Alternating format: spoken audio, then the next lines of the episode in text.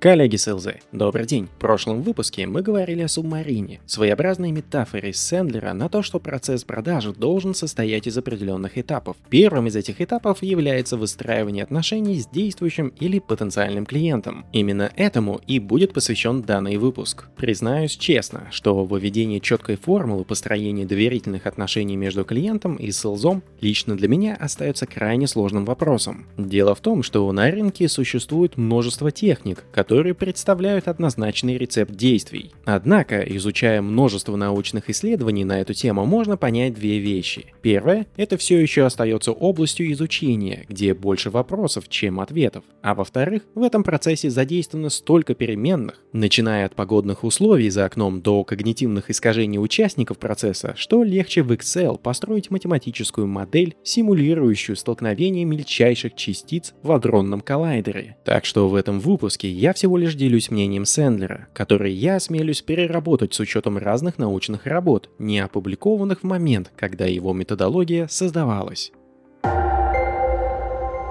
Всю концепцию Сэндлера по построению отношений в контексте продаж можно описать тремя пунктами. Первый. Люди, которые похожи друг на друга, имеют тенденцию нравиться друг другу. Второй.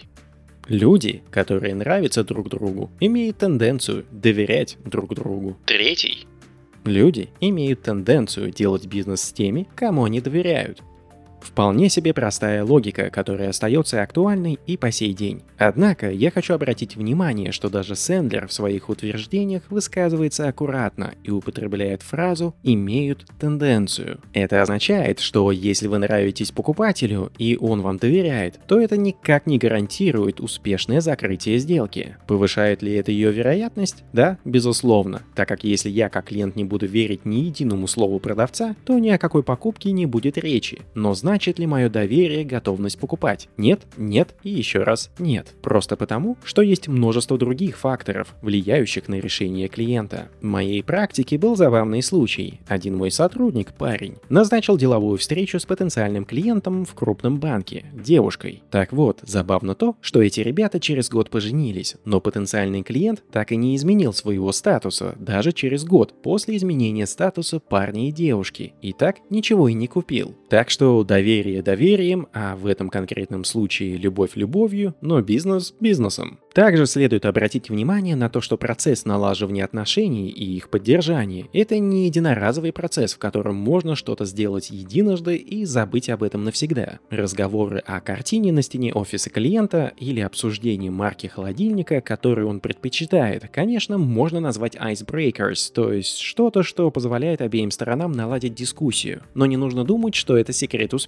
Поэтому процесс построения отношений пронизывает все остальные этапы цикла продаж, так как выстроить отношения не так просто, а вот разрушить их дело очень простое. Исходя из всего вышесказанного, можно определить, что главная задача этапа по выстраиванию отношений заключается в создании минимального необходимого уровня доверия между селзом и клиентом, при котором возможно совершение покупки. Этот минимально необходимый уровень нужно создавать в тот момент, когда клиент формирует о нас первое впечатление, и поддерживать его, а лучше развивать в течение остальных этапов. Существует огромное количество исследований, которые демонстрируют, что люди формируют первое впечатление о человеке буквально в течение нескольких первых секунд знакомства и взаимодействия с человеком. И, к сожалению, для всего человечества и селзов в частности, это первое впечатление остается очень устойчивым в течение длительного времени. У этого эффекта есть множество причин, но я, наверное, выделю две из них. Первое заключается в том, что мозг человека крайне ленивый орган, который пытается пытается минимизировать свои усилия, но при этом получить максимальный возврат на свои инвестиции. Это приводит к тому, что наш мозг пользуется механизмом эвристического мышления, который не раз отмечал в своих работах Нобелевский лауреат Канеман. Его принцип достаточно простой. Мозг создает определенные заготовленные концепции, которые сложились под воздействием опыта, знаний и интеллектуальных способностей человека, чтобы упростить процесс обработки информации, поступающей из сложного и многофакторного компьютерного мира. Это обеспечивает возможность получить быстрые выводы и определить дальнейшие действия с минимальными усилиями со стороны мозга. И поэтому нередко задачи, которые требуют сложного интеллектуального синтеза, попадают в копилку эвристического мышления, формируя яркие, но порой бессмысленные стереотипы. Именно через призму этих стереотипов люди и делают выводы о сейлзах в течение нескольких секунд после того, как впервые с ними познакомились. Иными словами, цвет вашей кожи от освещения, степень начищенности обуви, способ укладки волос, форма вашей улыбки, запах вашего парфюма трактуются клиентом моментально, неосознанно и по правилам, неизвестным даже самому клиенту. Он хотя и не понимает причин, но чувствует свое отношение к вам крайне быстро, даже если осознает, что это ощущение совершенно беспочвенно. Итак, вы вошли в переговорку, и клиент уже за доли секунд чувствует, может ли он вам доверять или нет. Вот так все просто и до ужаса примитивно. Вторая причина состоит в том, что в дальнейшем в игру вступает когнитивное искажение под названием склонность к подтверждению. Как мы уже говорили, мозг достаточно ленивое творение, которое предпочитает создавать в своей мыслительной карте шаблоны, позволяющие быстро обрабатывать информацию. Но процесс создания шаблонов — это тоже задача, требующая времени и ресурсов. Чтобы не тратить свои усилия на пересмотр шаблонов, мозг предпочитает коллекционировать информацию, которая подтверждает правильность правильность его шаблонов и фильтрует, а иногда и вовсе игнорирует все, что не вписывается в эти шаблоны. То есть мало того, что клиент за первые секунды взаимодействия с селзом моментально формирует о нем мнение, так в течение всей коммуникации мозг клиента будет неустанно искать все то, что поддерживает это первое впечатление в любых действиях, бездействиях и словах селза. Как вы видите, мир несправедлив, а все сказанное до этого можно выразить одной простой поговоркой. Встречают по одежке, а провожают уважает по уму. Для обеих частей этой поговорки есть базовые и простые рекомендации. Следование этим рекомендациям не создадут вам идеальный образ и полное доверие клиента, но они помогут держать его на том самом нужном минимальном уровне. Начнем с простых рекомендаций для того, чтобы минимизировать возможный негативный эффект от первого впечатления. Как я уже говорил, клиенты имеют определенные стереотипы. Несмотря на то, что стереотип обычно несет негативный контекст, по сути это просто устоявшаяся мыслительная модель клиента, через которую он воспринимает мир. Нам, как сейлзам, нужно попасть в тот стереотип клиента, который скажет ему о том, что мы профессионалы и эксперты своего дела. Самый простой и лучший способ попасть в этот стереотип следовать банальному деловому этикету. Деловой этикет включает в себя не только одежку, но и то, как вы здороваетесь или что именно обсуждаете на первых минутах встречи. Что касается одежды и вообще внешнего вида, я не обозреватель моды, но замечу, что то, как будет трактовать ваш внешний вид клиент, зависит от его стереотипа, а его стереотип чаще всего формируется исходя из его собственного окружения, то есть компании, в которой он работает, и то, как там выглядят люди, а не от того, что вы считаете профессиональным внешним внешним видом. Поэтому вы, конечно, работая в какой-нибудь IT-компании, можете считать стандартным гавайские рубашки и шлепанцы, но перед тем, как идти в этом клиенту, убедитесь, что в его компании такой лук воспринимается профессионально. Если же вы не знаете точно, что принято у ваших клиентов, есть простой и безопасный стиль под названием Business Casual. С ним сложно будет попасть в просак, а если даже и ошиблись, то урон будет минимальным.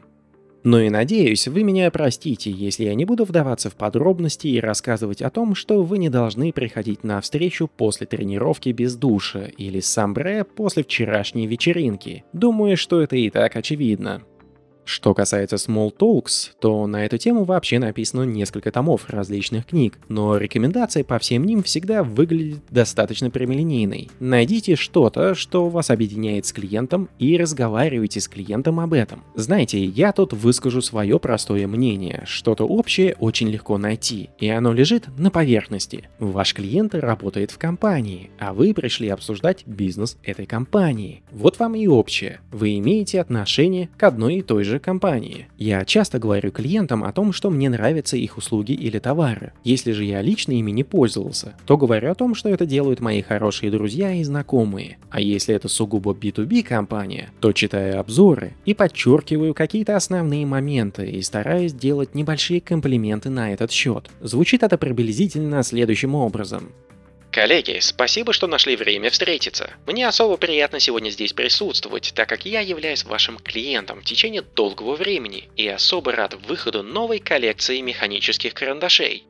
Я и правда фанат механических карандашей, и после завершения встречи был даже приглашен в закрытый магазин компании, чтобы купить экземпляр их эксклюзивной коллекции. Но дело здесь не в моих скучных пристрастиях, а в том, что такого рода фразы служат лестью для клиента, которые растапливают лед в начале встречи. А у лести есть одно прекрасное свойство, которое подтверждено исследованиями. Даже если человек знает, что ему льстят, ему все равно от этого приятно. Правда, убедитесь, что ваша лесть будет звучать искренне. Приложите усилия и изучите то, что будете нахваливать, так как клиент может начать интересоваться деталями, а если у вас не будет нормального представления о теме разговора, то вы будете раскрыты. Кстати, многие иногда рекомендуют изучать клиентов более детально, просматривать их социальные сети, выяснять их увлечения и так далее. Будьте с этим аккуратнее. Я предпочитаю ограничиваться какими-то профессиональными статьями и заметками человека и упоминать в разговоре основные мысли, которые я уловил. Но мой коллега однажды так увлекся, что на встрече заявил, что также хотел бы отправиться в отпуск на Майорку со своей своей дочкой. Клиент не понял и спросил, что значит так же. Тут моему коллеге пришлось рассказать, что он увидел это в социальной сети клиента, после чего наступило очень длительное молчание, и встреча завершилась, не успев даже начаться. Некоторые люди, и клиенты в частности, не любят такого уровня внимания к своей персоне, а мой коллега выглядел как маньяк. В общем, чтобы создать нормальное профессиональное первое впечатление, достаточно следовать деловому этикету. На то он и был разработан разработаны изначально.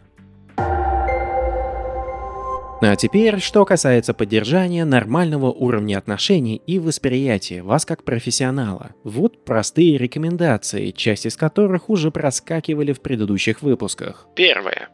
Управляйте вашей встречей, задавайте ей структуру. Этому будет посвящен следующий выпуск относительно методологии Сэндлера. Вторая.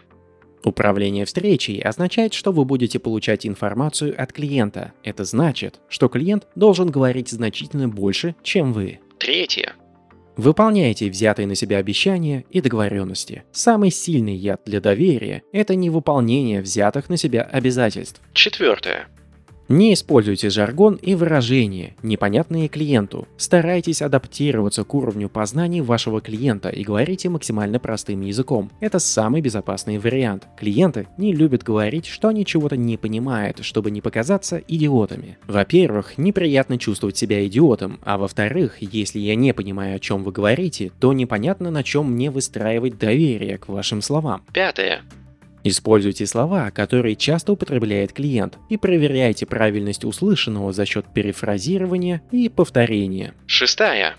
Если хотите продемонстрировать свою экспертизу, то вкладывайте ее в те вопросы, которые вы задаете, а не вещая в режиме монолога. Седьмая. Задавайте уточняющие вопросы, которые развивают мысль, высказанную клиентом. Тут есть сразу же несколько преимуществ. Во-первых, люди любят, когда спрашивают о их мнении. Во-вторых, исследования показывают, что люди значительно больше доверяют тем, кто в рамках дискуссии задают им уточняющие вопросы, которые раскрывают сказанное ими до этого. И в-третьих, вы получаете ценную информацию о клиенте и его бизнесе. Применение этих простых рекомендаций позволит вам создать минимально необходимый уровень доверия со стороны клиента. Я здесь специально не упоминаю бренд и бизнес-кейсы вашей компании, которые, безусловно, также работают на создание доверия к селзу, но речь здесь в первую очередь о доверии к самому продавцу. Даже работая в мега знаменитой корпорации, Sales может легко разрушить бренд своей компании, если не будет следовать этим рекомендациям. Хотелось бы еще добавить небольшой постскриптум относительно любителей профилировать клиентов по всяким там диск и MBTI. У меня есть для вас интересные новости. Во-первых, эти инструменты невалидны, что, например, отмечено на собственном сайте MBTI, не говоря уже о множестве научных работ, которые десятилетия критикуют эти системы. Во-вторых, получение необходимых данных для того, чтобы качественно профилировать людей по этим методологиям, по крайней мере по стандартам этих подходов, это отдельный вид работы с совершенно непонятным эффектом. Лучше инвестируйте свое время в более полезные для развития бизнеса действия и развивайте коммуникативные навыки. В общем, если вы так верите в диск и MBTI, в попытках запихнуть многогранную человеческую личность в несколько простых категорий, то рекомендую вам астрологию. Затрат меньше, а эффект такой же бесполезный и даже вредный. Коллеги, сегодня мы обсудили базовые рекомендации и действия СЛЗа, которые необходимы для того, чтобы создать достойное представление у клиента о себе и сохранить его в течение всего сейлс-цикла. В следующем выпуске рассмотрим дальнейшие этапы методологии Сэндлера. Подписывайтесь на подкаст, делитесь им с друзьями и коллегами, если хотите. Успехов вам и отличных покупок вашим клиентам!